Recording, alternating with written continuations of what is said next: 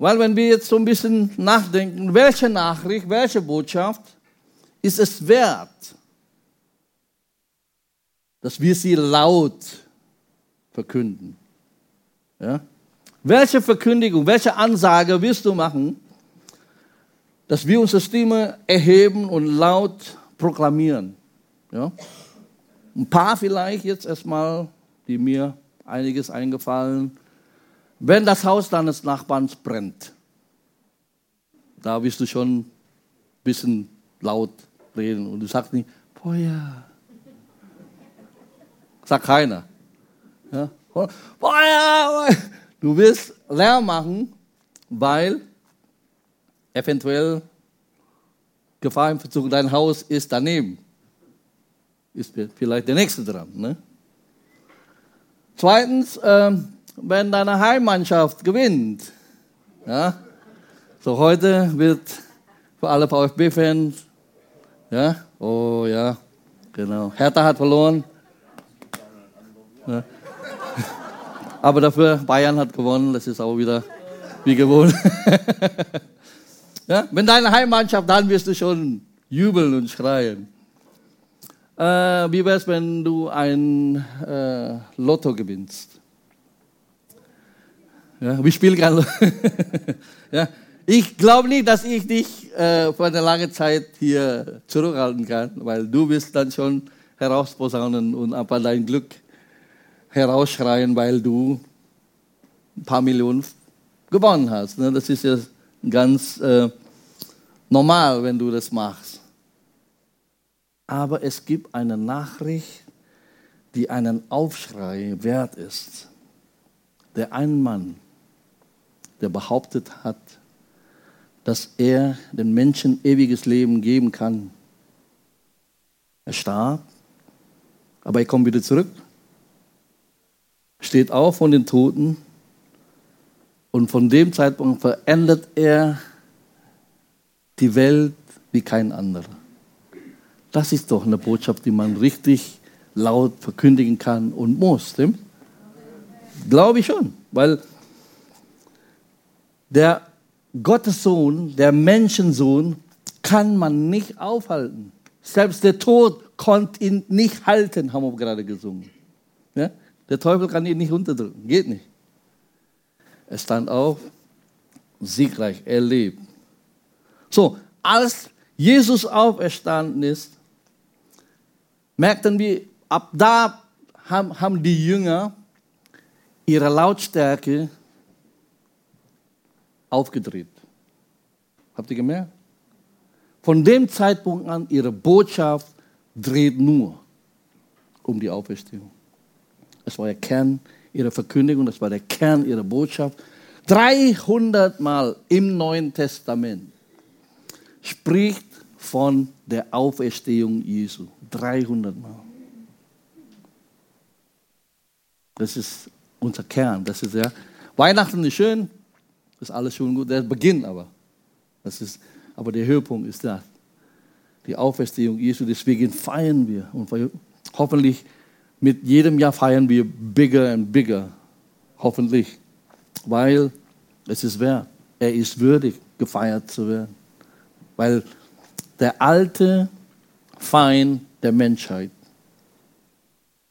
der Tod, ist ein für alle Mal besiegt. Ist ein Amen, wer hier auch angebracht. Ja? Dein alter Feind, du musst nicht mehr sterben. Wenn wir sterben, das ist nur die Tür, das Tor, die Herrlichkeit. Ich freue mich schon drauf. Nicht, weil ich lebensmüde bin, aber ich weiß, dort ist viel besser als hier. Es wartet eine Heimat auf dich. Ja? Und deswegen gesagt, müssen wir singen, müssen wir schreien, müssen wir laut verkündigen, dass Jesus lebt. Die berühmteste Uhr dieser Welt ist welche? Big Ben. Ne? Hier. Die berühmteste Uhr. Und interessant, jeder kennt diese Glockenklingen von Big Band. Ja? Und wisst ihr, dass dieser Glockenklang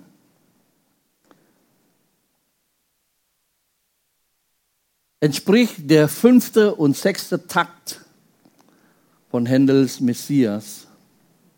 Und welchem Lied wisst ihr das? Ich weiß, dass mein Erlöser lebt. Ich habe gedacht, das gibt's ja gar nicht. Wir haben das, das genommen und dann sozusagen die Londoner ja, haben ihr Leben nach der Auferstehung Jesu gerichtet und jedes Mal, wenn es klingt, die Botschaft, ich weiß, dass mein Erlöser lebt, als Maßstab. Habe ich gesagt, wow, hat mich so getroffen und deswegen sage, hey, mein Rat an euch heute Morgen, ja, an uns alle hier dass wir unser Leben von der Auferstehung Jesu leiten lassen. Wir richten uns danach, ja, da, da, da, da, da. Ich weiß, dass mein Erlöser lebt. Er lebt. Ja, und es gibt vier Noten. Du hast nicht nur einen Pastor, du hast auch einen Worship-Pastor von früher. Deswegen gibt es ein bisschen Musikunterricht. Es gibt nur vier Noten. Vier Klänge. Und deswegen möchte ich auch heute vier Klänge euch geben, vier Noten. Die Botschaft lautet, kommt, seht, geht und sagt. Das ist die Botschaft, was der Engel in Matthäus 28, die Damen, die frühmorgens ja, zum Grab gekommen ist, ihnen gesagt. Und das lesen wir hier in Matthäus 28, Vers 1 bis 8. Aber nach dem Sabbat in der Morgendämmerung des ersten Tages der Woche kam Maria Magdalena und die andere Maria, um das Grab zu besehen. Und siehe, da geschah ein großes Erdbeben, denn ein Engel des Herrn kam aus dem Himmel herab, trat hinzu, wälzte den Stein weg und setzte sich drauf. Nur eine kleine Bemerkung hier vielleicht weil manchmal verstehen wir das falsch. Der Stein ist weggerollt, nicht um Jesus hinauszulassen. Der war schon weg. Wisst ihr, warum der Stein weggerollt ist? Damit die Menschen reinkommen und gucken, dass er nicht da ist. Das ist die Botschaft. Nicht damit Jesus rausgesagt, Jesus braucht keine Hilfe. Sorry, ja. Der Sohn Gottes, muss der Engel deswegen kommen? Ah, ja, wir haben gerade hier einen Avenger, äh, der ist der beste Avenger aller Zeiten. Ja, da braucht er keine Hilfe. Oder? Ja? Ja, um Menschen wirklich hereinzulassen, dass sie sehen. Vers 3. Sein Ansehen war wie der Blitz und sein Gewand weiß wie Schnee. Aber aus Furcht vor ihm bebte die Wächter und wurde wurden wie Tote. Der Engel aber begann und sprach zu den Frauen, fürchtet euch, die interessant, ne? Zu den Männern haben sie nicht gesagt, fürchtet euch nicht, aber zu den Frauen sagen sie, fürchtet euch nicht. Denn ich weiß, dass ihr Jesus, den Gekreuzigten, sucht. Er ist, ach, ich liebe diesen Satz. Er ist nicht hier, denn er ist auferweckt worden, wie er gesagt hat. Kommt her, das ist das. Seht die Städte bei eurer Gelegenheit. Und jetzt kommt, und geht schnell hin und sagt, die vier Glockentöne von Big Band, aber geistlich gesprochen, die vier Glockentöne, die Gott dir heute Morgen sagt. Kommt her, seht, geht schnell hin und sagt seinen Jüngern, dass er von den Toten auferweckt worden ist. Und siehe, er geht vor euch hin nach Galiläa, dort werdet ihr ihn sehen. Siehe, ich habe es euch gesagt. Und sie gingen schnell von der Gruppe weg mit Furcht und großer Freude und liefen es seinen Jüngern zu verkünden. So, die erste Note kommt. Es ist ein Wort der Einladung. Ja? Und das ist natürlich ein bisschen spooky und scary. Ja? Es könnte sein, dass die Frauen so ein bisschen zurückhalten. Ne? Ja? Wenn jemand dich einlädt zum, zum Grab. Ja? Weil das ist ja natürliche Angst, ist ja normal. Ne? Vor allem, wenn das Abend ist. Ja? Oder hast du schon mal jemand zu dir gesagt, ey komm, lass uns mal ein bisschen abhängen und Mittagessen da am Grab. Ist kein schöner Ort zum Abhängen. Oder ist das aber ganz normal natürliche äh, Angst in dem Sinne, Grab zu sehen oder Grab zu äh, Gemeinschaft zu haben. Äh, und dann, was sie abhalten könnten, eventuell ist das leere Grab. Ne? Gesagt, ja, das, das wirft schon Fragen auf. Wer hat den Leichnam belegt? Wer hat ihn gestohlen? Und so weiter und so. Weil man kommt ja, man will ja dem Verstorbenen die letzte Ehre erweisen und so. Und dann plötzlich kommst du da und der Leichnam ist nicht da. Da hast du schon hier Außen. Ne? Und die Bibel berichtet, es waren Wächter da, starke Männer. Wir wissen nicht, welche Wächter das gemeint ist, ob das die Tempelwächter waren oder das, die Römer. Aber eins wissen wir, das muss mindestens 10 bis 16 Männer, ja, bis an die Zähne bewaffnet, standen da und hielten Wache. Und Ihr wisst ja, die Strafe für Soldaten, die bei der Wache einpennen, Todesstrafe war bei den Römern. Und deswegen haben dann die Sanhedrin auch gesagt, ah, wir, wir machen das schon. So, ne? Und dann gibt es dann hier schon ein bisschen Geld und ihr merkt, ne? das ist nichts Neues. So ein bisschen Spielerei, um das zu vertuschen. Aber tatsächlich waren die eingeschlafen und dann voller Angst, als die Engel kamen. Da merkt man einfach diese Situation. Aber der Engel sagt, kommt. Ja? Das ist ein Wort der Einladung. Und das zeichnet sich auch, was unser Herrn ausmacht. Jesus hat nie gesagt zu Menschen, geh weg von mir. Ja, ich will dich nicht sehen, du störst, hau ab. Der einzige Satz, was er sagen werden, ist dann am Ende. Wenn wir oben vor Gericht stehen, wenn er dich nicht kennt, dann sagt er dann. Das ist auch das Einzige, was er sagen werde. Geh weg, denn ich kenne dich nicht. Aber sonst, auf dieser Erde hast du noch nie, werden wir nie hören, einen Satz, wo Jesus sagt, geh weg ich will dich nicht haben. Ja? Sein Wort war immer, komm. Immer komm. Stimmt's? Ja? Und diese Einladung gilt uns allen. Und ich möchte noch dazu hinzufügen, ja, er hat uns eingeladen, ihm zu folgen von dieser Erde bis zum Himmel. Das ist unsere Reise. So deswegen, solange du noch auf dieser Erde bist, ist die Reise noch nicht zu Ende. Ne? Zu den neu, neu, äh, neugierigen äh, Jüngern sagt, ja, Lehrer, wo wohnst du denn? Sagt Jesus was? Komm und seh. Ja? Und als die Jünger die Kinder wegschicken wollten, was sagt Jesus? Lass die Kinder zu mir kommen.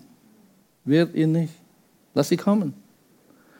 Zu dem reichen Jüngling, ja, sagte Jesus, komm, folge mir nach und du wirst einen Schatz im Himmel haben. Die Botschaft ist immer, komm. So, meine Frage an dich persönlich heute Morgen. Hast du diese Einladung von Jesus kommt, schon Gebrauch gemacht? Kommst du zu Jesus? Ja? Wenn du Jesus noch nicht gekannt hast und wenn du dieses Schritt noch nicht getan hast, Ich möchte nachher dir eine Gelegenheit äh, geben, dass du diesen Schritt machst, zu Jesus zu kommen. Weil dieses Wort ist so erfrischend. Anders als die Gesellschaft von Jesu damals. Ja? Dieses religiöse System war erdrückend, war richtig heftig. Ja? Wenn man sehen, es war ja sehr restriktiv. Ja? Wisst ihr, dass zur Zeit Jesu es gab nur 6000 Pharisäer, nur 6000. Aber diese 6000 Männer war wirklich sehr eng, sehr restriktiv. Ja? Die, ja, Jesus sagt, diese Leute erdrücken die Menschen ja, mit ihren religiösen Förderungen und sie krummen keinen Finger, sondern wird immer noch euch Last geben, damit ihr alle diese Verpflichtungen erfüllen. Und das ist auch natürlich übertrieben beschützen, ja, overprotective. Die sagen immer, ja, wir müssen die Menschen beschützen, ja, einen Zaun bauen. Wisst ihr, wenn man einen Zaun baut, ist nicht nur damit die Leute, die von drinnen nicht nach aber die Menschen von draußen kommen auch nicht rein. Ja? Man baut einen Zaun, damit sie nicht reinkommen. Und wenn man vor 2000 Jahren zur Zeit Jesu in den Tempel ging, um anzubeten, es war keine leichte Unterfangen. Wenn du Mann bist, dann gibt es deinen Platz da. Aber wenn du eine Frau bist, du kannst nicht dorthin gehen, wo die Männer gehen. Du musst ein bisschen weit hinten laufen. Und wenn du nicht Jude bist, ja, wenn du Heide bist, oh, irgendwo hin. Und dann gab es eine Linie, die du nie übertreten darfst. Weil dann steht dort eine Zettel. Du wirst sterben, wenn du durch diese Linie hindurchgehst. So strikt waren die da. Die wollen Heiden nicht haben. Du hast keinen Platz. Was ja eigentlich falsch ist, so ist ja unser Gott nicht. Unser Gott ist immer eigentlich einer. Deswegen ist eigentlich verkehrte, verkehrte Welt. Es war überbehütet. Und dann natürlich ist immer überwiegend negativ. So eng.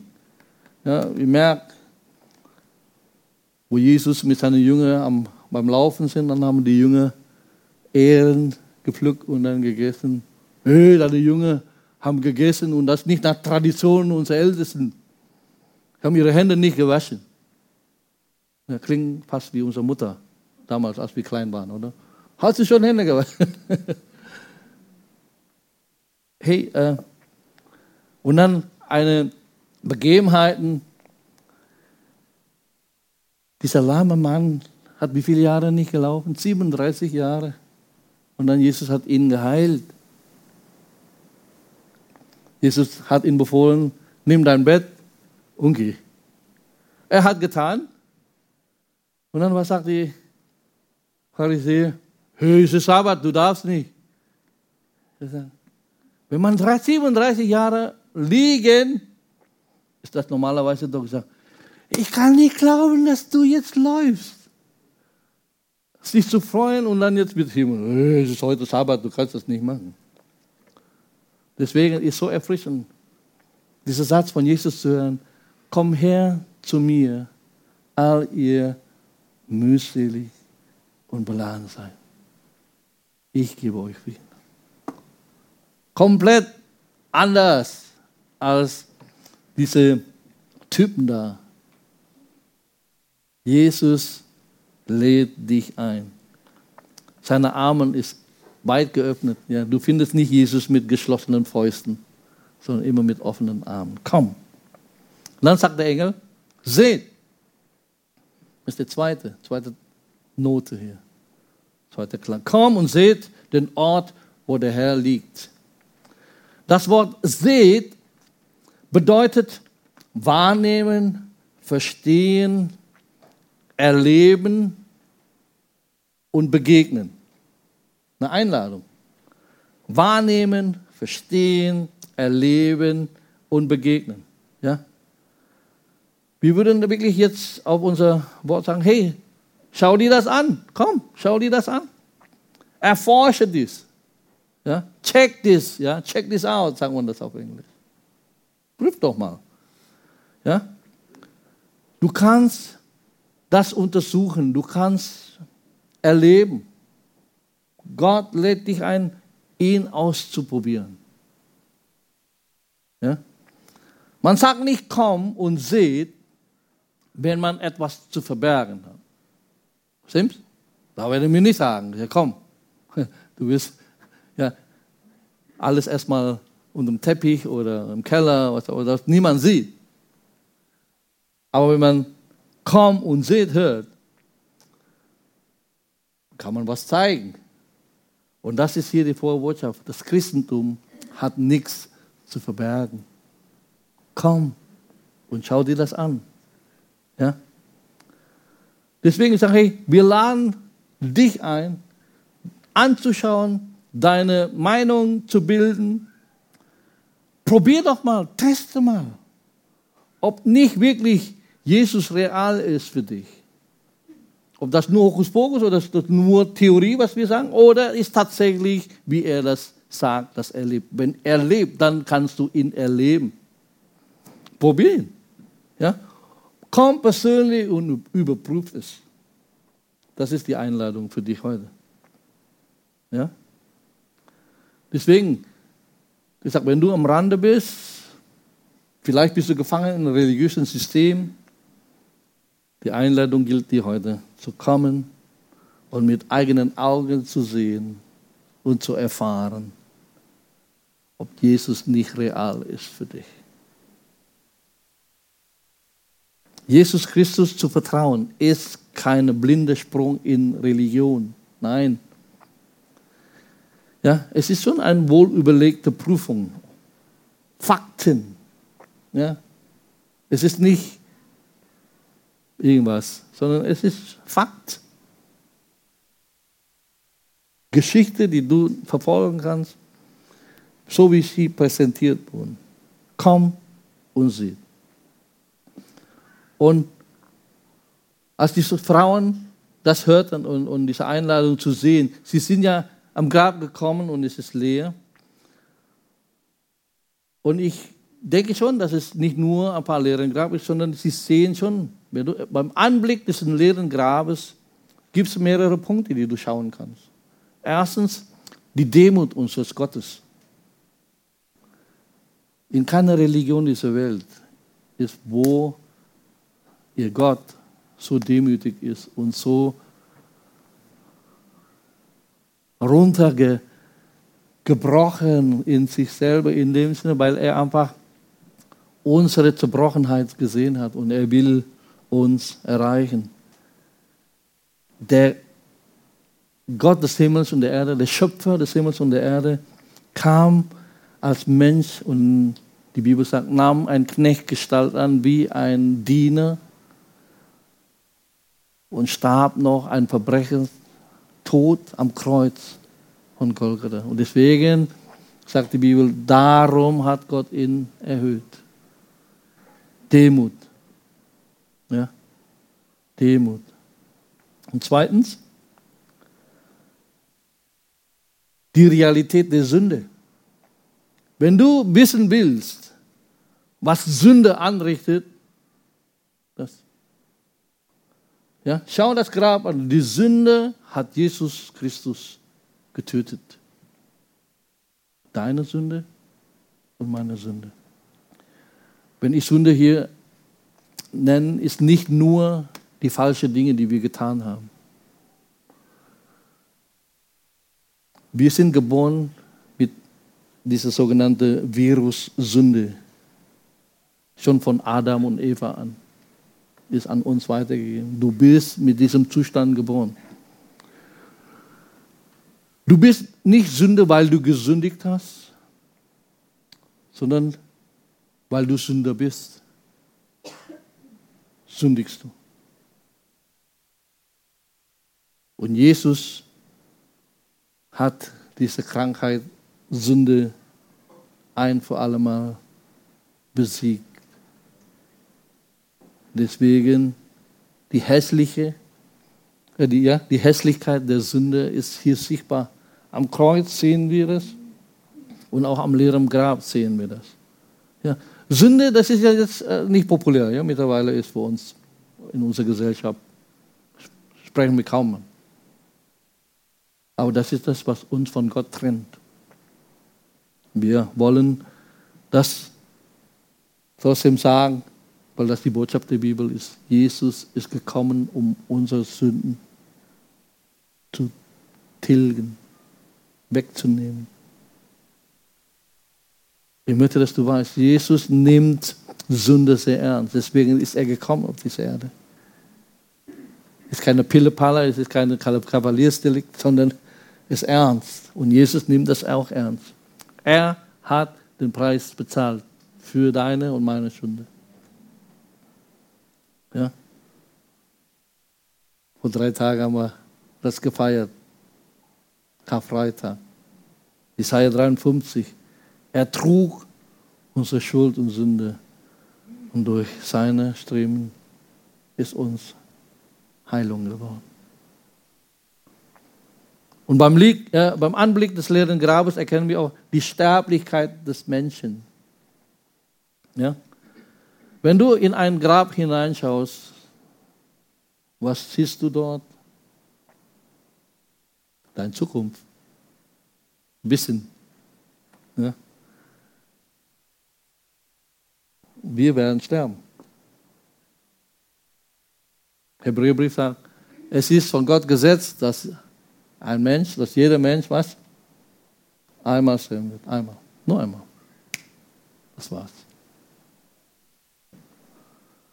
Aber bei diesem Anblick erkennen wir auch den Sieg Christi. Der Mut Gottes, ja. Realität der Sünde, ja. Die Selbigkeit des Menschen, ja. Aber der Sieg Christi. Ja. Was haben sie dort gefunden? Nichts. Er ist nicht hier. Der schönste Klang für mich. Er ist nicht hier. Er ist auferstanden. Ja? Du kannst deinen Körper nicht finden. Er ist verschwunden. Er ist schon auf dem Weg zum Vater. Deswegen ist er.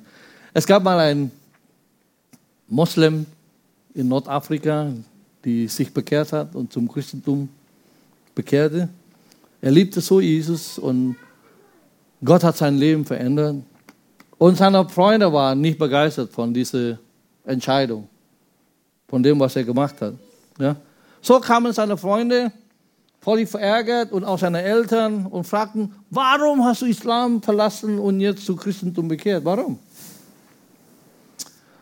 Der Mann sagte folgendes, nun, es ist so, wenn du eine Straße entlang gehst und es gibt eine Weggabelung, ja, und du weißt nicht, wohin der Weg führt, und dort steht zwei Männer.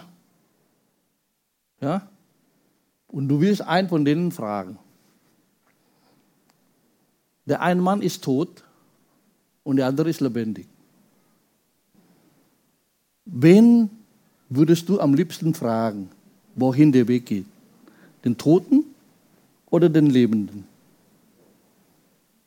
Ich fand genial, ich habe gesagt, dass, natürlich fragt man den, den Lebenden nicht den Toten. Und so ist auch, so sind wir hier. Ne? Wir fragen den Lebenden. Und zwar, er, er weiß den Weg. Und deswegen sagt er, ich bin der Weg zum Vater, zum, zu Gott, zum Himmel. Es gibt keinen anderen Weg. Ich habe am Freitag in Almersbach das auch gesagt. Warum darf er sagen, dass er der Einzige ist? Der einzige Weg. Wisst ihr warum? Weil er der einzige perfekt ist vollkommen ist. Er ist das Lamm, das geopfert wurde und darf nur ein perfektes Lamm gebrauchen.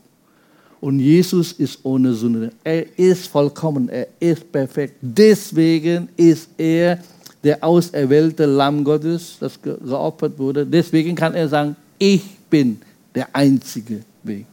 Es ist nicht hochnäsig, es ist nicht äh, intolerant anderen gegenüber. Keine andere Religion dieser Welt hat jemals irgendeinen Satz so gesagt, wie Jesus es gesagt hat. Ich bin der Weg, die Wahrheit und das Leben. Nur Jesus hat das gesagt. So, komm, seht. Und dann geht und sagt, weil deswegen sagt, hey, es ist schön zu kommen und zu sehen, aber du darfst nicht am Grab bleiben. Das ist nicht Endziel. Weil der Engel will, dass du fasziniert bist von dem, was du gesehen hast, zu dieser Botschaft, ja.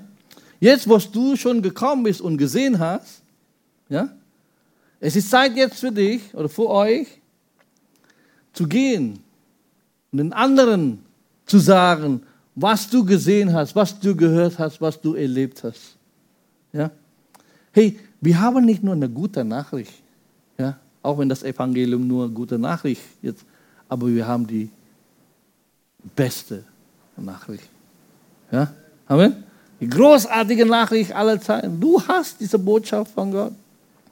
Und du darfst das jetzt weitergeben. Deswegen sagen, hey, ah ja, Entschuldigung, da ist. Dritter Punkt ist dann, geht und sagt. Ja? Geht und erzählt ihnen, was ihr gesehen habt. Geht und erzählt. Das ist der dritte und der vierte Note. Lass mich auf den Punkt bringen. Wenn du gläubig bist, wenn du Nachfolger Jesu bist, ja, und du bist hier, dann musst du gehen. Ich meine nicht sofort jetzt. Ja, bleib noch ein bisschen, hört meine Predigt zu Ende und dann. Ja. Aber du musst hingehen und Menschen erzählen. Kannst nicht, ja, wie diese berühmte Affebild, ja, also ich sehe nichts, ich höre nichts und ich sage nichts. Du hast gesehen, du hast erlebt und hoffentlich, du hast einen Mund, du kannst auch erzählen, verkündigen, was du erlebt hast.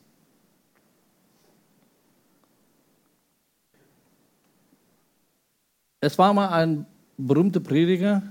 In seinen letzten äh, Jahren dann, hatte plötzlich eine Krankheit äh, bekommen und konnte ihn nicht mehr bewegen. Es führt zu, zu Lähmung. Und dann am Ende auch sogar seine, seine Stimmbänder gelähmt. Und dann an Ostern, bevor er starb, äh, war seine Stimmbänder auch angegriffen. Aber er konnte noch ein bisschen schreiben, deswegen hat er dann so einen kleinen Zettel an seine Tochter geschrieben. In dem Brief stand folgendes.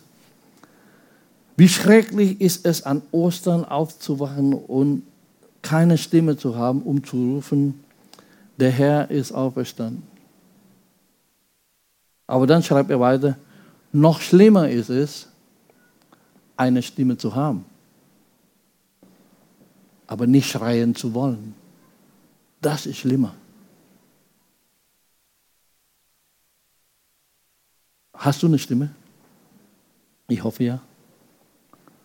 Dann sag doch der Welt, dass Jesus auferstanden ist.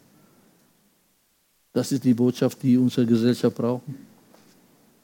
So, wenn du Nachfolger Jesu bist, geh und erzähl. Geh und sag. Und wenn du Jesus Christus nicht kennst, bevor du gehst und alles abmachst, die Einladung für dich heute Morgen ist, komm. Komm und seh. Ja? Du hast einen lebendigen Erlöser, den du diese sterbenden Welt erzählen kannst. Aber zuerst komm. Ich möchte mit diesen Gedanken abschließen. Es ist tatsächlich wahr, das ist jetzt nicht äh, fiktiv, sondern wahr. Jeder von uns kennt Präsident Lincoln, stimmt? Abraham Lincoln, einer der größten US-Präsidenten. Wisst ihr, er wurde ja ermordet mit Pistole und dann im Kopf und dann ist er gestorben. Wusstet ihr, dass 22 Jahre nach seinem Tod ein Gerücht, dass sein Grab leer war und er lebt? Das war der Gerücht in den USA tatsächlich. Und wisst ihr was? Die haben tatsächlich dann sein Grab gegraben, einen Sarg hochgeholt, geöffnet und hineingeschaut, ob das so war, dass es leer ist. Und was, da, was, was glaubt ihr? Er liegt immer noch drin. Ja, jupp, der ist tot. Ne? Sarg zugemacht, gebuddelt wieder und das war's. Aber ich glaube gar nicht. 14 Jahre später. Nochmal. Warum? Weil dieser Geruch ist immer noch rumlaufen. Also haben sie das genau wieder getan. Gegraben, Sarg aufgemacht. Und sie haben tatsächlich genau dieses Prinzip. Kommt, seht, geht und sagt. Sie haben wirklich gesagt, ja, Präsident Lincoln liegt immer noch drin. Tod hat sich nicht geändert, Sarg wieder zugemacht, reingebrüllt, das war's. Ja? Und er ist tot. Blieb dort. er ist zwar ein guter Präsident, aber wisst ihr, einige Tage nach dem Tod von Jesus gab es auch so ein Gerücht. Das Grab ist leer. Seine Jünger hat das Grab und das Leichnam geklaut. Aber dieses Mal haben sie recht, es ist leer. Nur es ist nicht gestohlen, sondern tatsächlich erlebt. Er ist auferstanden, und lebt für immer. So nochmal, Präsident Lincoln ist zwar ein guter Präsident, ja, aber wenn du heute zu Präsident Lincoln betest, er kann dir nicht helfen. Er ist tot. Du kannst zu Buddha gehen. Ein Buddha in deinem Garten hinstellst. Buddha kann dir nicht helfen. Siddhartha Gautama, der Prinz, der dann zu Buddha wurde, ist tot. Der kann dir nicht helfen. Der Prophet Mohammed kann dir nicht helfen. Der ist tot. Aber wenn du zu Jesus Christus kommst, der kann dir helfen. Er lebt. Er ist nicht hier. Er lebt. Und deswegen möchte ich diesen Gottesdienst nicht abschließen, bevor ich Gelegenheit gebe, wenn du hier bist und du hast Jesus noch nie die Gelegenheit gegeben, diese Einladung, die er dir gibt. Komm. Gibt es Menschen hier heute Morgen, wenn wir jetzt beten? Ich möchte für dich beten, dass du zu ihm kommst. Probier's mal. Nicht mit Gemütlichkeit, aber probier's mal. Jesus. Probier Jesus. Ja? Deswegen sage ich ja, der Psalmist kaum schmeckt. Nimm ein einen Schluck oder einen Beißt, ob Gott nicht real ist für dich. Wenn er sagt, dass er lebt, dann kannst du ihn erleben. Lass uns beten. Jesus, ich danke dir, dass du lebst, dass du nicht im Grab geblieben bist. Herr, dieser leeren Grab zeigt, wie, wie demütig du bist. Du bist der demütige Gott.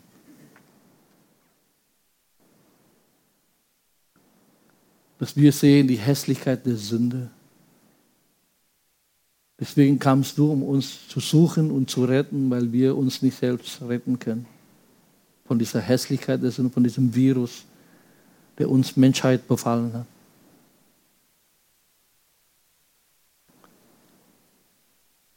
Danke, dass du den Tod besiegst, sodass wir unseren alten Feind auch mit dir besiegt haben. Wenn wir dir nachfolgen, Herr, wir leben für immer. Danke für deinen Sieg. Jesus, wir feiern dich heute Morgen. Gibt es Menschen hier, die, wenn du Jesus Christus nicht kennst, dass du sagst, sag, Pastor Phil, ich möchte zu Jesus kommen. Ich möchte gerne für dich beten, dass du diese Einladung akzeptiert und annimmst. Probier. Ja? Die Einladung ist ja, wenn das nicht funktioniert,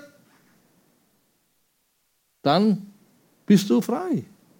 Ja? Du bist nicht verpflichtet, du bist nicht verpflichtet für diese Gemeinde, du bist nicht verpflichtet für irgendwas. Sondern die Einladung ist einfach, komm und probier. Komm und sieh, ob das nicht für dich ist. Ich würde gerne für dich beten, wenn, wenn du sagst, einfach zuerst sagen, ich probiere. Und wenn es nicht klappt, du bist frei. Du bist nicht verpflichtet. Wir verkaufen hier nichts. Wir verkaufen nichts, sondern einfach für dich, für dein Leben. Ich, ich probiere, ob Jesus real ist. Und wenn er real ist, dann erlebst du auch was. Halleluja. Danke, Jesus. Vielleicht bete, aber gesagt, betest du aber innen drin, gesagt, wir wollen hier niemand äh, unter Druck bringen, sondern gesagt, hey, wir beten jetzt einfach gemeinsam. Und dann, wenn du ernst meinst, lad Jesus ein und sag, Jesus, zeigst du mir. Jesus, ich bete, dass du gerade jetzt hier durch die Reihen gehst, Menschen berührst. Ich bete gerade jetzt für Menschen, die dich noch nicht kennen, dass sie diese Einladung annehmen zu kommen und zu sehen. Dass sie verstehen, dass sie erleben, dass sie schmecken, wie real du bist, wie gut du bist. Danke, Jesus, dass du es in ihrem Herzen bewirkst. Danke für die Realität des Himmels. Danke, dass du real bist, erfahrbar bist. Und dafür bete ich, dass sie dich erfahren. In Jesu Namen. Und für uns, die Jesus nachfolgen, lass uns gemeinsam hingehen und Menschen erzählen von dem, was wir erlebt haben. Nicht, dass wir ein, mit verschlossenem Mund, sondern wir können das diese beste Botschaft aller Zeiten laut verkünden. Dort, wo Gott dich hingestellt hat. Das ist das Schöne. Du musst nicht nach Nepal gehen, du musst nicht nach Afrika gehen, sondern dort, wo du bist. Hier in Denkendorf oder wo auch immer du herkommst.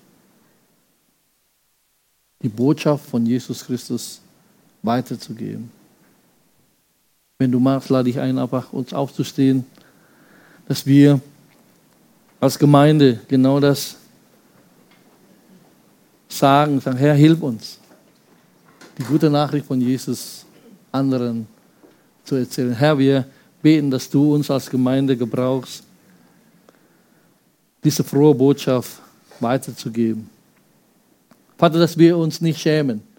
Und ich bete, dass, dass dieser Geist vom Scham gebrochen ist über uns dass wir wie gelähmt und nicht mit Menschen dafür, darüber sprechen können, sondern wir beten wirklich für eine übernatürliche Natürlichkeit und natürliche Übernatürlichkeit von dir zu erzählen. Dass wir uns nicht schämen. Und dafür bete ich, Vater, dass du uns Gnade schenkst, dass wir fähig einfach davon zu erzählen, was wir erlebt haben mit dir. Dafür segne ich uns alle als Gemeinde. In Jesu Namen. Und alle sagt Amen. Amen. Amen. Ich komme Platz